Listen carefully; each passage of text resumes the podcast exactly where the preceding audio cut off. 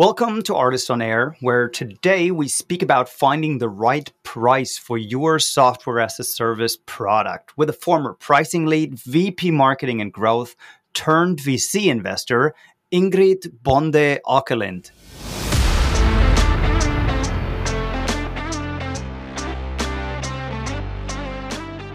Your prospects don't know for sure what your product's worth. You do not change everything in pricing at once because there's 30 different changes you could do. You pick the two that you think are going to have the most impact at that given time, change them, and then build up the muscle internally into the organization to feel comfortable changing another two six months later.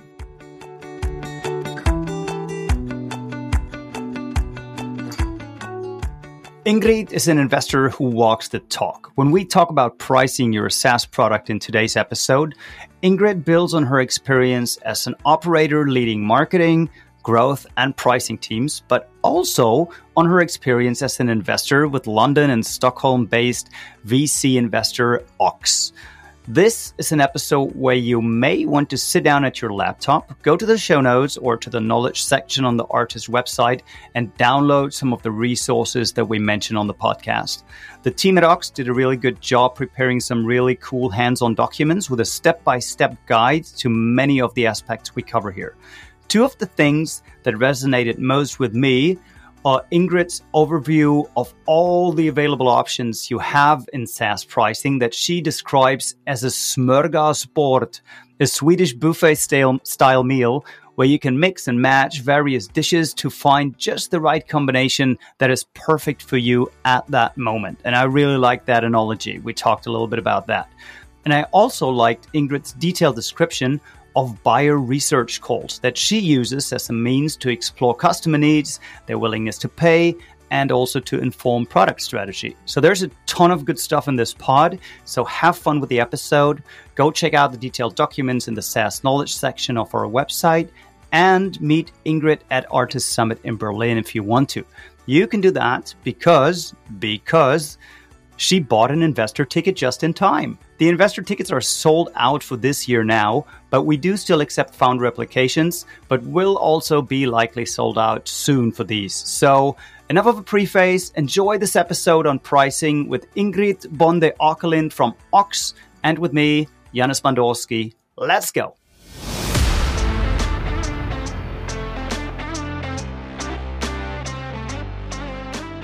ARRtist on Air, der SaaS-Podcast für den deutschsprachigen Raum. Wertvolle Tipps von erfolgreichen Gründern, Top-Investoren und führenden Industriepartnern, die euch bei der Skalierung eures Unternehmens schnell und unkompliziert weiterhelfen. Zusammengestellt von Janis Bandorski, Julius Göllner und Matthias Ernst. Welcome to the show, everyone. My name is Janis, and today with me is Ingrid Bonde Åkerlind from Oxx. It's the second time we have a guest from Oxx. Uh, they're a VC based in Scandinavia. Welcome to the show, Ingrid. Thank you, Jannis. I'm really excited to be here. Thank you for having me. The reason you came on the show today is we want to talk about pricing, go to market fit, and especially the role of pricing and go to market fit. And um, the reason why I want to talk with you about it is that you've seen quite some um, practical work in pricing already. So maybe you can tell us a little bit about yourself, what got you into Oxx, and what your connection with B2B SaaS is, or how you've worked in software. For sure. Let's give the context to sort of explain why that all makes sense together. Um, so I'm an investor at Oxx VC. Uh, for those of you who don't know us, we are a London and Stockholm based early growth stage B2B SaaS specialist investor. So we geek out about SaaS all the time, just like many of the listeners of this podcast. Stage wise, we're investing post product market fit. We're partnering with companies at the moment that the go to market starts showing those initial signs of becoming very predictable, repeatable, and support companies as they're going on their global growth and scale journey. Mm-hmm. Um, myself, I've been now with Oxx for three years, but in some ways, I still feel like a, well, quote unquote operator, which I know is a very, very VC word to use. Um, but prior to Oxx, I ran growth, marketing, and pricing at various startups. So immediately prior, two years I spent at a Stockholm-based company called Volumental, um, an AI AI company in the computer vision space. I was the first marketing hire and built out the marketing team, and together with the VP sales, built out the the go to market strategy really from scratch. So I did all of those uh, hard years that's full of a lot of chaos there. That we're um, going to talk about in more yes. detail today. And let me understand volumental when you say computer computer vision. I I understood um, the company is scanning my foot and I it yes. helps me find the right shoe for myself, or I didn't fully understand it. No, it, you're actually on it. So essentially, you're taking a lot of the advancements that were coming in deep neural networks around the mid uh, around the early 2010s, and you're commercializing it towards being able to create 3D scans of feet, which means that you can fit people, um, you can match people, uh, shopper, uh, shoppers to the shoes that they're going to purchase better to reduce returns. So it's okay. an in retail store experience that's sold to companies. So it's a, it was a mixed hardware as a service and a SaaS model, basically. And you would you would put your scanners into shoe stores, or where would you place them, or how would you scan yeah, the exactly. people's feet? So the customers were global footwear retailers and brands. So uh, take New Balance, take Bauer Hockey. Um, those those types of companies were the company the company's customers. All right, and then they the companies would sell their shoes off the shelf, though they would not customize shoes for each individual. No, no, this right. is really for it's fit tech essentially. So it's really to fit the feet better to the shoe. Got it. But I think that uh, like from a pricing perspective, a lot of the things that were interesting in that journey is that you're in a category creation play. So there's a lot of specific things about pricing and how you think about that mm-hmm. because you're introducing a new sort of market product to the market. So a lot of the go to market fit stuff is looks a little bit different when you're thinking about that type of journey. Wouldn't that also be especially interesting for e-commerce shoe shops because people are not in the shop to try them on. And you do want to i mean we all know that returns in ecom are a massive cost driver. So how did you approach that customer or potential customer group? Yeah so omnichannel was a lot of the product launch work we were doing. So a lot of my role within product marketing at that time was mm-hmm. focused on that omnichannel journey experience. One of the limitations was actually technological um, that the iphones at the time didn't have uh, cameras of, of sufficient quality to capture the depth scanning technique that you want to do to be able to provide an in-home experience at the same level of accuracy as you could in the store. Mm-hmm. Uh, but that journey has obviously continued in the years since I left the company as well. Yep. All right. Good to hear. And obviously, later on, we can dive into um, how you decided to price your product um, sure. at Volumental. But before sure. we dive, before, before we dive that, into we also, that, we also um, actually forgot that sort of before Volumental, I also spent uh, three years at BlaBlaCar um, yes. in Paris. And during that time, I was part of the in- international growth journey there, which was, you know, it's the once in a lifetime chances that create these amazing experiences, which is what helps you then be able to pass on this experience to others. And for two of those years, I was leading pricing, and that was my main job for for them with all the different 16 countries we were operating in at the time. And many people, if I remember correctly, who are listening from Germany or the German speaking markets will remember mitfahrgelegenheit.de and BlaBlaCar then acquired that um, at some point, right? Yeah, it was 2015. So about a year after I joined the company, we made that acquisition. Okay, and that that's a marketplace for ride sharing. So I could basically say I want to go from Berlin to Stockholm. Is someone driving that route and can offer me a seat in their car, or I could um, offer empty seats in my car for to go from Berlin to Hamburg, Munich, wherever, and then um, we agree on a price, or I take agree on a price with the passenger, and blah blah blah would take a commission. Did I get that right? You got it exactly right. So that's a, a marketplace model where where you came up with a pricing strategy. Yeah. So the the job was both to manage the pricing strategy because you're recommending the price to the driver who then sets it, Mm-hmm. So you're figuring out how do you maximize growth and revenue within those constraints. And then obviously you have a take rate as well on the marketplace that you're also trying to optimize. Okay. All mm-hmm. Any any other touch points with um, go to market and software or pricing along your career? I mean, there's been plenty of companies I advise both within our portfolio and also um, with with founders that I also get to know in the community around me. Um, we we'll get into that as we get into the conversation, I'm sure as well. Yes, please do. Well, let, us maybe start out with some very, um, very practical stuff mm-hmm. then from from your role at um, BlaBlaCar. I'm curious if I'm offering a ride now from Berlin to Munich, how would you estimate um, how much I should charge. Maybe we can you can briefly talk about that. And then how do you determine a take rate or a membership model? Obviously, you could also say I'm, I'm having a paid community where you can offer a flat rate pricing, or I could um, have a percentage take rate. I'm really curious how you figured out what the best model would be for you for BlaBlaCar. So let's let's divide that into the more complex side is actually the driver based pricing. Uh, the easier side in some ways is is the take rate itself. On the slide with the driver, I think that one of the things that obviously we're dealing with marketplace pricing here, so it's not exactly SaaS pricing, but a lot of the fundamentals are really the same. When somebody is deciding whether they want to purchase a product or not, you can actually divide into sort of what is the value that they're going to get from that and what is the perceived cost that they're going to have. The value side is what pricing professionals they they use the abbreviation WTP willingness to pay and figuring out what is the willingness to pay of the passenger is then what we would want to recommend to the driver. On the other hand, there's also a cost side to it. So what is the sort of what is the perceived cost of, for example, taking going into somebody else's car? Perhaps you have to walk 15 minutes to get to the pickup point and then you have to walk back. Is it easier to just take a take take a bus, for example, because there's public transportation with the bus? So this is a sort of dynamic equation that you're trying to sit and figure out all the time. Mm-hmm. I refer to that as the consumer value equation at BlaBlaCar, and I think it applies relatively well to the to the B2B world if you think about it as, as a buyer value equation. So the equivalent in the in the sort of SaaS world is that there's a price tag for the SaaS you're buying, and then on top of that, we're going to add what's the opportunity cost of onboarding this tool, of getting everybody to use it. And I need to make sure that the price I'm charging plus the sort of perceived cost it will take to onboard that is worth the value that the person's getting on the other side. So that's a theoretical way to say. What we then ended up looking at a lot of BlaBlaCar obviously was is there competition on this route or not? That's definitely going to affect obviously what prices you give. Mm-hmm.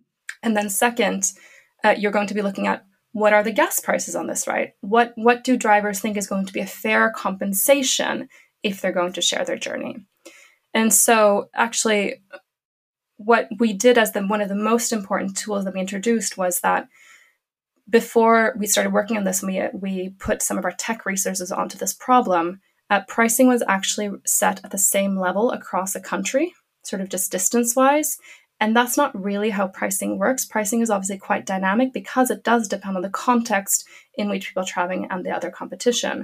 Mm-hmm. So, what we did is we freed up the ability for each local team to be able to set the price themselves on each route because they would know exactly what it costs to, to sort of travel between Munich and Berlin. Then, once we'd open that up, then we could start working with data scientists to figure out what's a better way to recommend that. And you can look at the historical data to get into the true willingness to pay. But first, it's usually a good thing that you want to trust the people who are local and know that market best before you come in and have a smarter algorithm to do it for you. All right. So if I'm, um, I love how you make that bridge to to SaaS pricing mm-hmm. now. And um, if I'm if I understood correctly, you, you mentioning that um, knowledge of the local market is important. You need to understand what value you're really delivering to the customer, and you need to understand what in the customer's mind, what does he or she have to invest on top of your pricing to make the solution work? And obviously, the fourth factor would be looking at competition and their prices, and then figure out the price. For sure, I, I think of it almost in my mind as like this seesaw where I need to make sure that the weights on each side are going to balance in the good direction. Mm-hmm. And that core knowledge is obviously that each particular customer might have a different balance than somebody else. And that's one of the challenges of pricing is that if everybody has an exact slightly different tweak level that they would want to pay you, how do you design a model so that it feels fair to everybody, but there's still enough places for your customers to put themselves so that each person aligns well? And that's where pricing actually aligns quite closely with figuring out what your ICP is. And we'll because get more into the details of that. Is quite similar in nature. Yeah. They're all going to want to pay you the same, which means that actually your sales team is going to sort of have a higher hit rate each time that they put forward a price. Yeah, makes sense. That makes sense. Then, and how do you, you determine your take rate? So there obviously had been a take rate in place already when I'd started. Um, take rate in a marketplace uh, as such, you have to cover your costs. There obviously there's SMS charges, there's payment costs. So a lot of sort of more uh, SaaS SaaS companies with embedded fintech solutions might might might see that that's sort of the usage revenue that you have on top. That's the equivalence uh, in our SaaS world, mm-hmm. and so you want to make sure that you're getting a good enough margin on that. And then, obviously, what we were trying to do was to simply target what is around the level of margin that we're looking for in marketplaces, and, and then also what feels fair. It's yeah. not fair to take a two euro commission for a ride where a passenger may pay a driver three euros, for example. So right. it obviously did have a, uh, a percentage scaling as the drive as the rides got more expensive. All right. Okay. And so that that was a little detour into the um, the ins and outs of pricing that you did at BlaBlaCar that we're sure. going to build on later on the, in the conversation. Then, uh, what what exactly were your touch points in marketing or and in pricing and growth at uh, Volumental? Can you be a bit more specific? What yeah. you think was something maybe unusual that worked really well that other founders listening can build on with their SaaS models, or something that went horribly wrong and you you can spare someone from making the same mistake?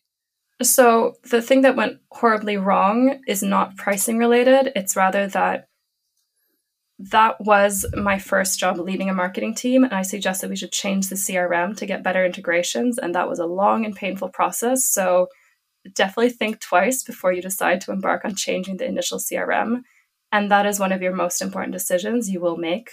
Um, so it's important to think that one through so that's the mistake um, I made. So, so if there's a founder out there now thinking to switch their CRM, um, which system did you use before, and which CRM did you switch to, and uh, what could you have sure. done differently? So we were using Pipedrive, and we switched to Zoho CRM. Um, this was obviously about four or five years ago at the time.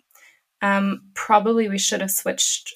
We probably wouldn't have switched to Salesforce. We were also considering HubSpot at the time I think that the integrations that Pipedrive has built out since then make it a much more viable choice today. And that's sort of one of the things too, where knowing ahead of time the roadmap that you're buying into is obviously one of the really important decisions as you're buying a, pers- a particular vendor. Which to bring it back to sort of how you're thinking about presenting your product, your own product outwards, you do want to sell a bit of that roadmap. That's not a bad thing. You want your sales team to be out there talking about what's coming next because that is what you're promising as well.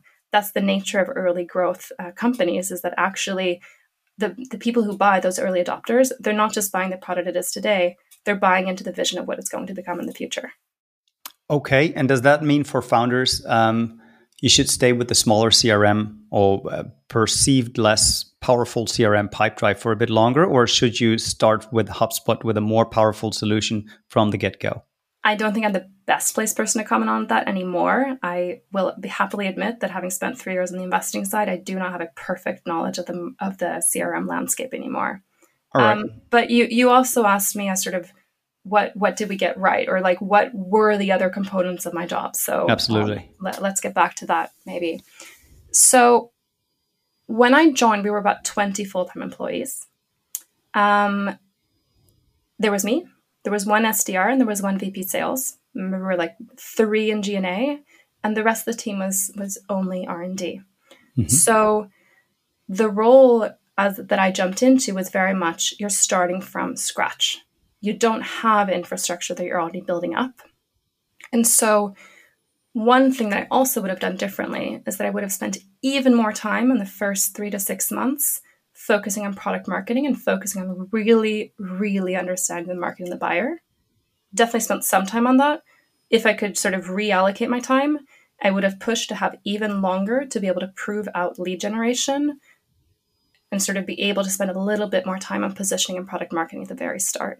Um, mm-hmm. Um, because one of the most valuable projects that we did, we did probably after I'd been at the company for six months, and it would have been even more valuable if we did it earlier. So I led my own question there, I think. Um, so basically, I, I, call them buyer research calls. So yep. usually, before you're starting starting a company as a founder, you're out talking to the market. You're figuring out, ooh, where's the pain point? How am I going to build this solution? And then you build that founder intuition and you're like, well, I know who wants to buy my product. That's quite quite obvious because I've already talked to lots of people. But then there comes that moment when you're starting to make hires who are supposed to come in with their existing experience and apply the right methodologies to help build out a function, but they don't have that intuition.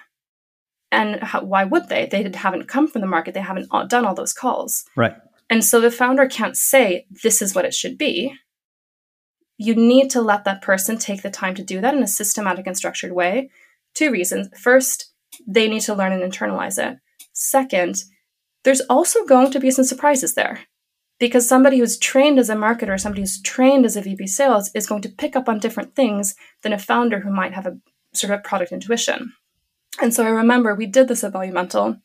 I basically had, I basically took 30 to 45 minutes and I called up the, the sort of the champion at each of our major customers.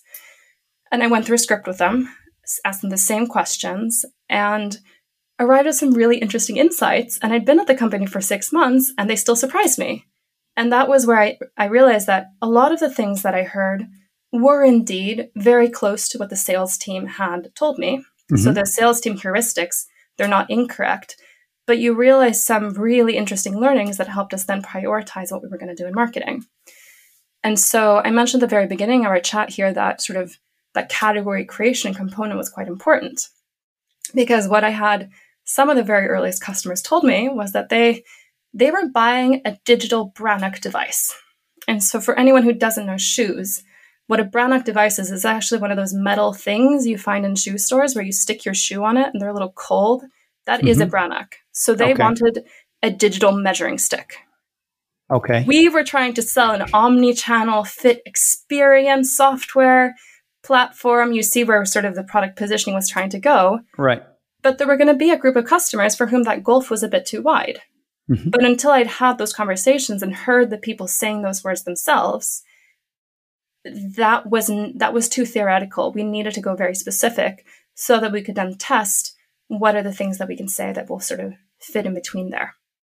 I actually so have one little... example of those sort of counterintuitive learnings that you can get out from doing those very structured calls when you get a new VP marketing, product marketer, VP sales on board. And I think it's really cool that you mentioned a specific example because um, you have put out a great document at Oxx, the um, go to market fit toolkit. And I think you have an in depth description in there also how these potential customer interviews could be run and which questions to ask more specifically, right? Yeah, that's exactly. We just released that now um, about six weeks ago. So it's still quite fresh piece of content. Um, what I did there is obviously my experience in the script that I wrote out there was based on selling a SaaS enterprise product. Mm-hmm. If you're selling an open source developer tools product, you're probably going to be wanting to ask some different questions. And so we try to lay out sort of like here is a question bank of what you might do and encourage everybody who has sort of favorite questions that they like asking their prospects to please write us. I think that this is something that we can create more as a living document what are the best ways to figure out who is exactly your ICP, what is the best way to reach them, and how do they think about the value of your product? Because it's only through asking them that you can inform back the pricing strategy that you can take, for example. And you are also you're also using these questions to find out what the a person's willingness to pay is, and maybe we can um, dive into a bit more detail on that aspect because I think it's super uh, super practical, super relevant for founders. Yeah. Because you would not ask the question, um, "How much would you pay for set, for that solution?" Um, why not? And what are, what questions would you ask instead to find yeah. out what a what a solution is worth to a potential yeah. customer? So the, the the basic reason you don't ask people what they want to pay for something is that then they think that um, if they, they should say give you a low number so you're not going to ask them to so you're not going to put the price too high right like right. people are not going to give an accurate answer if you just ask them straight on either that or because they truly actually don't know mm-hmm. which i think is actually more common in saas if you're not unless you're in a very commoditized competitive category the more common thing is your prospects don't know for sure what your product's worth so um, there's a methodology that's more common in the consumer world called the Van Westendorp uh, method, which essentially the way that you then triangulate what range you should put your price level in is by asking people below which price would they worry about the quality of your product? That is, this sounds too cheap. H- how can you how can you really have all these customer support agents? Or have you just raised 100 million in vc funding and that's why you don't need any revenue from me? Yeah. And on the other hand you then ask people at which point it would be so expensive that essentially they would feel embarrassed to go to their manager and advocate that they should purchase this product. Mm-hmm. ask enough of those questions and you start should start seeing clusters of answers that mean that the that the sort of willingness to pay lies in between the one thing to also note here is that until you do know what your ICP is, you might get pretty varying answers here depending on the industry, depending on the size of company you're asking, because you have different groups of companies will be willing to pay different amounts for the same solution depending on their needs. So there's, you also one, have to have an eye to who are you asking the question to. There's one challenge I see in this, mm-hmm. and maybe you can help us out how to solve this one. I think uh, a person who understands the product better and uses more features of the product will probably statistically have a higher willingness to pay than a person who is only using a subset of features or is not very familiar with the with what the product can do. How do you how do you control for that? I would argue that there's a feature and not a bug in the system actually. Um, and it actually probably pretty well um, mirrors what you see in uh, if you if you both have a go to market that go to market motion that's outbound and inbound. The inbound people have already done the research; they've already figured out the features that they want to buy, and so their buying intent is usually higher. Outbound, you actually have to do the education piece. Mm-hmm. So it, it's actually to add to the list from before, depending on how people come to you they may even have a difference in how what what they're going to be willing to pay. Um, one way, though, to get around that obviously is that the classic SaaS tiered pricing strategy that I think everybody has seen and know. You have your three tiers. The people are going to use the most features. You gate those features to a higher price tier in order to reflect the fact that they have a higher willingness to pay. That's the classic response to that, right. that problem. Right. Okay. All right. So, and would you do these interviews uh, only with existing customers or also with potential customers um, or leads? I think it's interesting to do with them, them with as many as possible. In that particular instance, as I was as I was a new marketing leader trying to learn about uh, my industry, mm-hmm. doing with an existing customers was the right approach because I was trying to figure out what is common among these people that I can use to build out my ICP and therefore to build out my strategy so that I then go and find similar ones. Um, what I didn't manage to get, which is which can be hard, is uh, a large enough sample of closed lost customers. Obviously, they can have just as valuable, if not more valuable insights. Mm-hmm. It's just that they're also less likely to pick up the phone, for mm-hmm. sure. Um, so doing them with prospects can be helpful too, but doing them with prospects before you're actually sure of who you're targeting could lead you to have more wasted conversations, so to speak. However, I think that the one hack you can do too as a marketer, and you should do this, is you should sit in on calls with the sales team. Like there's right. no reason to not sit in on calls all the time. And in fact, that applies applies beyond marketers. It's very healthy for product teams, engineering teams to sort of hear what customers say. The more you hear what the market tells you, the less like you are to be blinded to to what you think is awesome uh, on paper on your wireframes before it's actually built and meets the real world.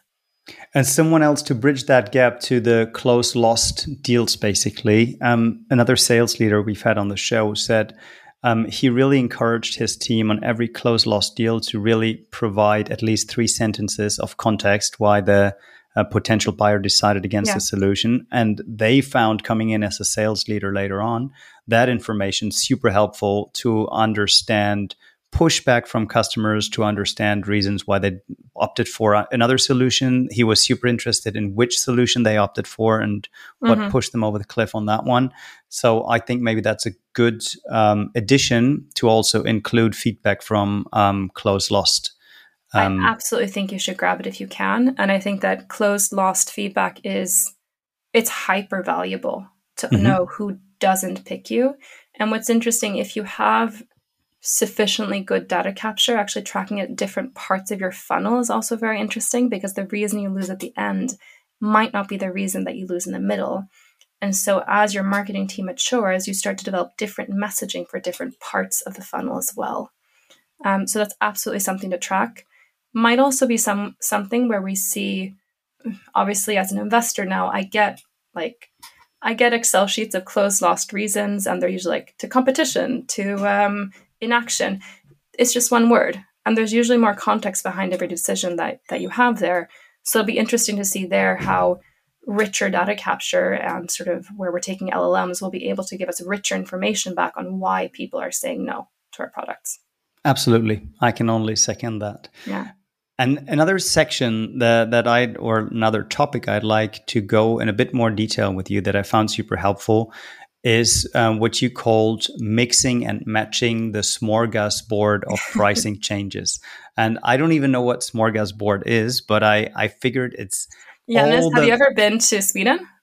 I have, okay. but um, I did not. I did not come across that word so much. No. Okay, so you have to come visit then around December time because basically the way you have Christmas feasts in Sweden, you often actually do them at work. Is that there's a giant table and there's like 30 different dishes all lying on that table, and you spend about two minutes figuring out like, I only can eat so much. Which things do I want to try? So that's oh, that's analogy, a great analogy. I love it. You do not change everything in pricing at once because there's 30 different changes you could do.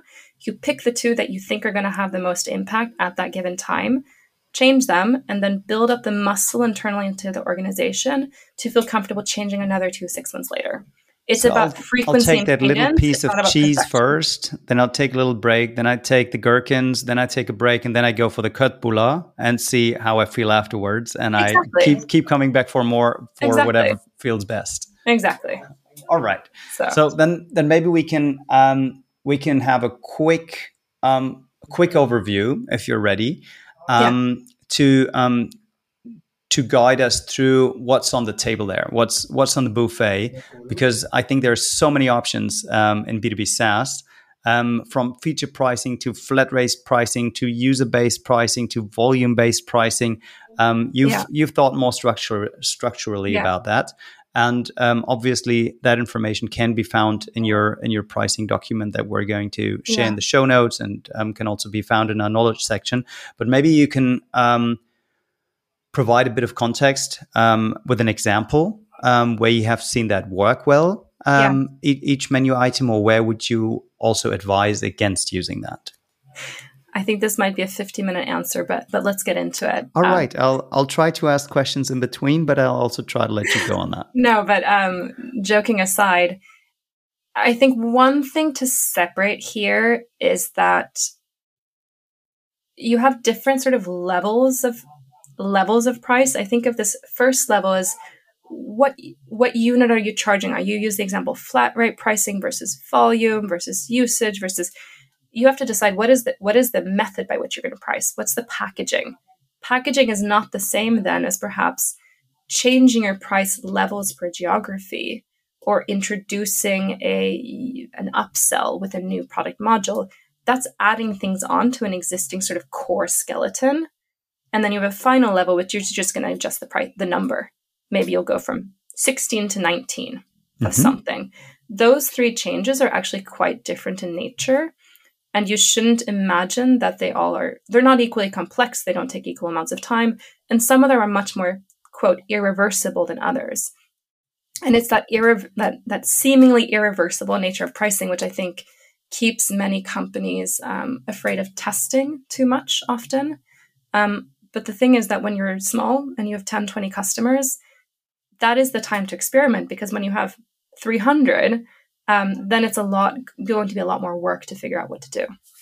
Um, so and if you those, just sort those of, experiments, would you uh, would you do those experiments with the existing customers, or would you do that in your in your outbound to new customers when you're talking to new customers, or would you um, communicate different changes on your website? How would you go about it very yeah. practically? There's a few different schools of thoughts on here. Um, I think the the truth is it, it depends on what the changes that you're going to make. How certain are you that it's going to be fine ahead of time? And then second, it also it depends a little bit on your company culture. Actually, it depends on whether you have a company culture where you're going to make changes and change them back, and that's okay, or are you a very deliberate decision making organization? So I hate the answer. It depends, but sometimes it depends is the is the correct answer to use, regardless. Mm-hmm. Um, but yeah, so so where were we? We were talking about sort of flat pricing. Um, might be the easiest to do if your enterprise is just starting out, because honestly, every single contract you're going to land there, it's just a negotiation about price, really, right? You will you can almost then figure out how are you going to justify that price in the terms and conditions of that contract, but you have a target in mind. Mm-hmm. Um, that's usually not what SaaS companies do as they scale. Coming back to what I was saying, that each customer has a slightly different willingness to pay. Your job is to figure out how do you make the model fit the variety of customers that exist. Because they also don't want to have a different pricing for each customer. For sure, because, because over that's time that's not... going to be just immensely yeah. unwieldy. It's just yeah. for the first five to ten, that's great. Which actually, aside, like while we while we get while we're on that topic, as an aside, for very early stage startups, like before you have your first 10 customers, don't worry about pricing. Like I spent two years just working on pricing, and now I'm telling you, don't worry about it. But you're allowed to mess up on the first 10. Your goal is not to figure out the first perfect price. Your goal is to figure out do you have product market fit? Mm-hmm. Is there somebody willing to buy what you're selling? And then you can figure out the right way to charge for that and the right amount to charge later on. So, like, don't worry pre product market fit. As you get to product market fit and you're starting to get to that to that zone, time to think about it. That's usually the time to start thinking about the value metrics. So the unit by which you're going to price. Are you doing a user based pricing? Are you doing usage? Is this a transaction portion of revenue? What's the model?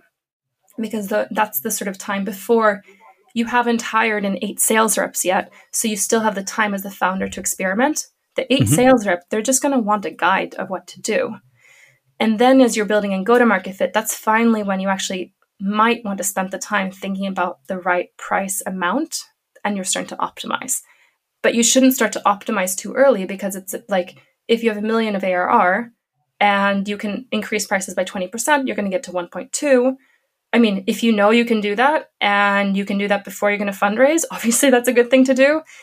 But the point is that that's not the core focus for your team. It's more valuable when you're already at a base of 10 million ARR to improve it by two, so to speak. And as a rule of thumb, when you see early stage sure. founders um, find their first um, pricing, do they tend to underprice or overprice their software?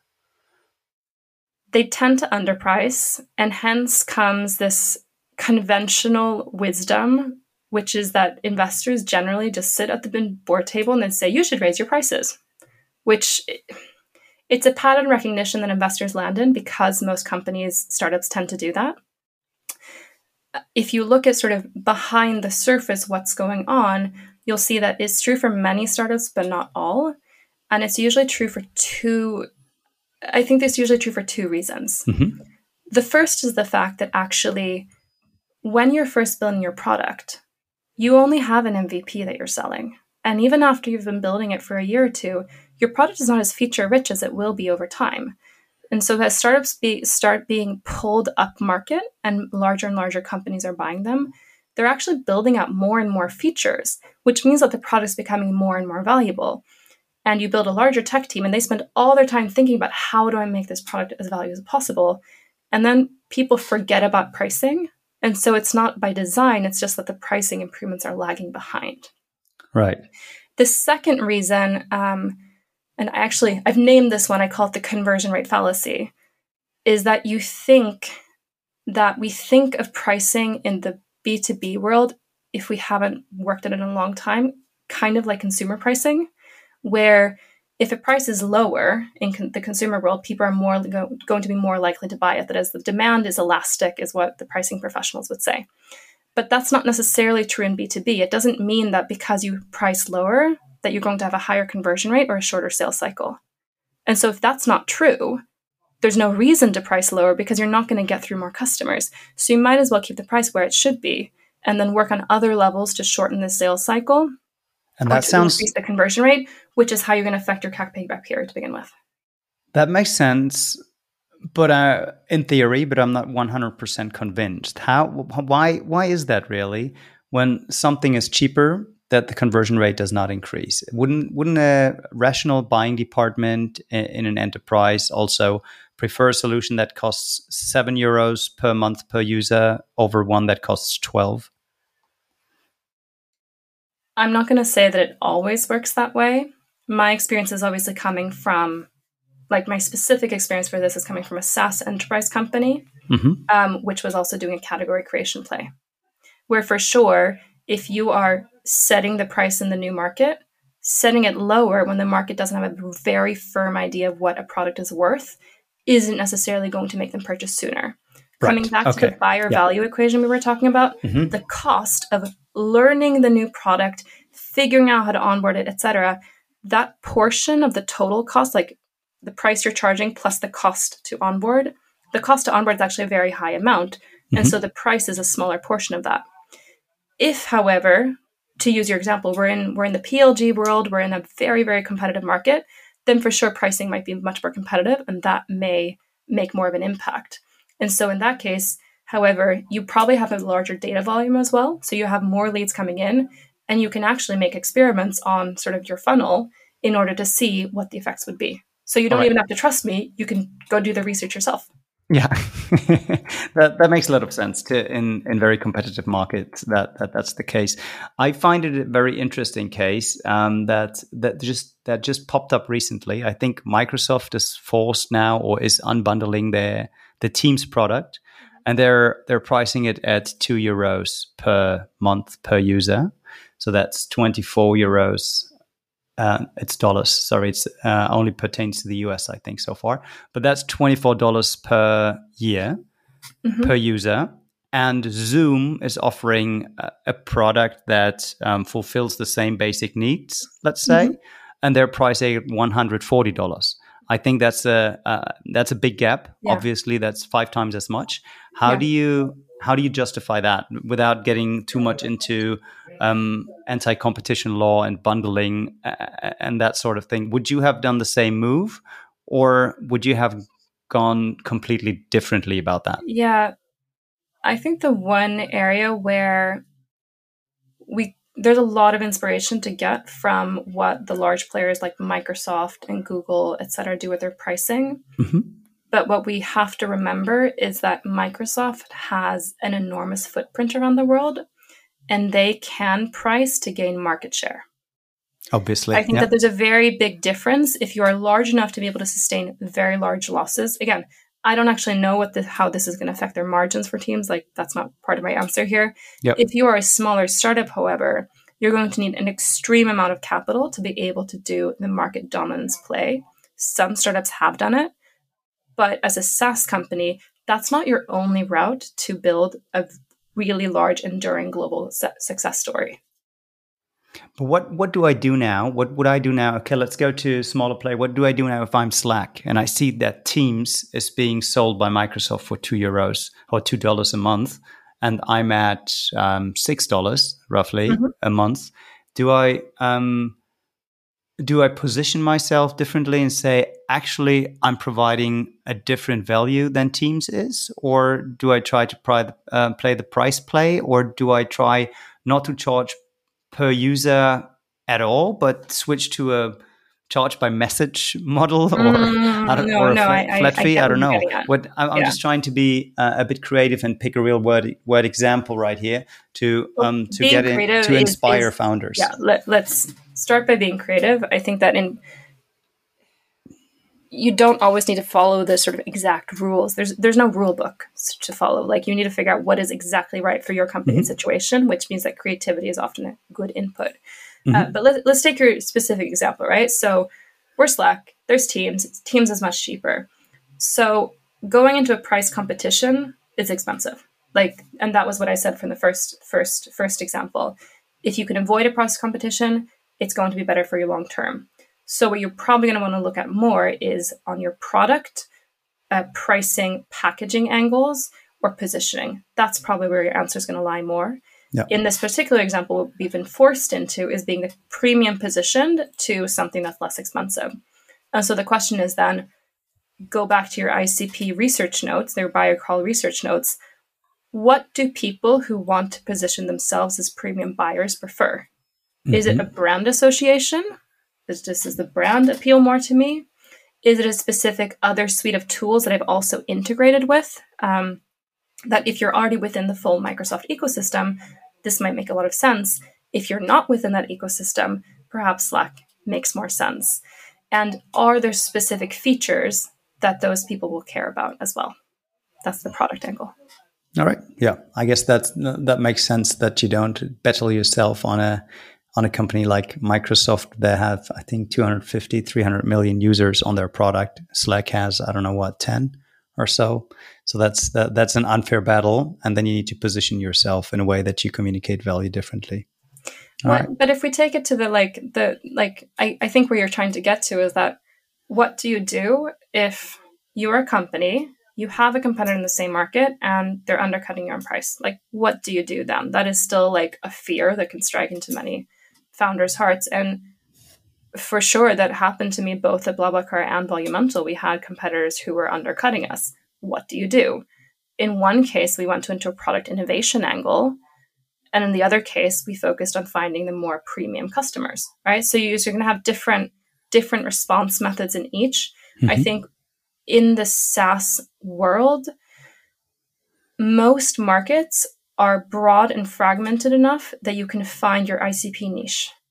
And especially before you've reached international scale, the focus, focus, focus message, which I know is like a mantra that most SaaS investors say over and over again, there's a reason for it you might be able to focus on a slightly different buyer that's going to want a slightly different product and therefore keep your premium positioning. Yep, that makes sense. And I guess another good strategy could be to build out certain features. Let's say I offer a very basic um, version of something my competitor does, and then all the great features that I have, um, I charge in addition. And I think one thing that um, many founders who start out overestimate is uh, a larger enterprise's willingness to switch once they have once they've gone to a um, to or chosen one SaaS provider to provide a certain service uh, that it's just very sticky and that's also one thing that investors love I guess. I'm, I'm now it's the third time in this podcast I'm using this example but back to that seesaw the cost of switching is huge. Yeah. And so that's, I mean, why do you have high net revenue retention in SaaS? It's because you won over that mental cost battle at the very start and you can keep increasing your price over time. When you when you were in your previous roles as an yeah. operator, is um, is churn something that you've looked at in close detail, and have you done anything in your teams to have churn predictability, or were there leading indicators that you paid, uh, paid special attention to? Yeah, um, I'm going to be honest, at Volumental, we didn't have churn. Structurally, that's because there was a hardware component. That means that sales cycles in some cases were even longer than in mm-hmm. SaaS companies. But if you do have a mixed hardware and SaaS model, you tend to have lower churn yeah. because it's an even larger decision to do so. That's obviously one reason that benchmarks for churn, you shouldn't look at like what's good for all SaaS companies. It's very nuanced depending on if you what your ACV is, and it, it's not the same because it's depending on the complexity of the purchase cycle. Mm-hmm. All right, that answers that answers that very well, I think. Yeah. Um, so we we dove in more detail in all the components, the smorboards. What is it called? Smorboards. Smorgasbord. Smorgasbord. The the buffet of uh, pricing options that that are available. Also some some do's and don'ts in pricing, and that's only one part um, of what you're covering in the uh, go to market fit um, yeah. toolkit. But I think it gives a good idea um, for anyone who wants to read up in more detail on it, we have also included the link um, to that document in our knowledge section on the ARRtist Knowledge website. So you can find it right there. There's a link out, and uh, Ingrid will also be at the ARRtist Summit on October 12th. So you can follow up and ask questions. Um, if someone doesn't catch you in person there, how can they get in contact with you, Ingrid? Great question. Um, the easiest way to get in contact with me is by email. It's my initials at oxx.vc. So I B A at oxx.vc. Um, I answer my emails. That's great. That's cool. And be, before I let you go, Ingrid, there is uh, one special thing we do in this podcast, um, asking every guest to uh, for a restaurant recommendation in the city where they are most familiar with the restaurant scene. It can be a place for lunch, it can be a place for breakfast, it can be a place for dinner, it can be very, very casual, it can be super fancy.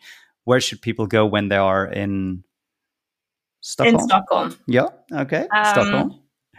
So I like the natural wine bar around the corner from where I live is one of the best natural wine bars in Sweden, maybe Europe. I don't know. Oh, wow. I love oh, it. Wow. uh, it's called Savant. How do I spell that? Savant, S A V A N T. Okay. And they Savant. buy small batches of local producers from all over Europe in so small ones that every week the menu is different, which is really cool. And do they offer some food or appetizers with they that? They do well? offer some food as well. Um, I'd say broadly Mediterranean, Ottolenghi inspired vegetarian small plates. Oh, that sounds fantastic. Yeah. So um, I have to make that trip to Sweden, I you think. You definitely have to make that trip to Sweden for sure. And, and then I'd be happy to check out Savant in Stockholm. There you go. Excellent. All right. Thanks so much for being on the show, Ingrid, and I'm happy to see you in Berlin. Thank you, Jannis. This was lovely. I hope this was useful for everybody listening. Don't hesitate to reach out. Always happy to chat about pricing. Cool. Bye-bye. Bye.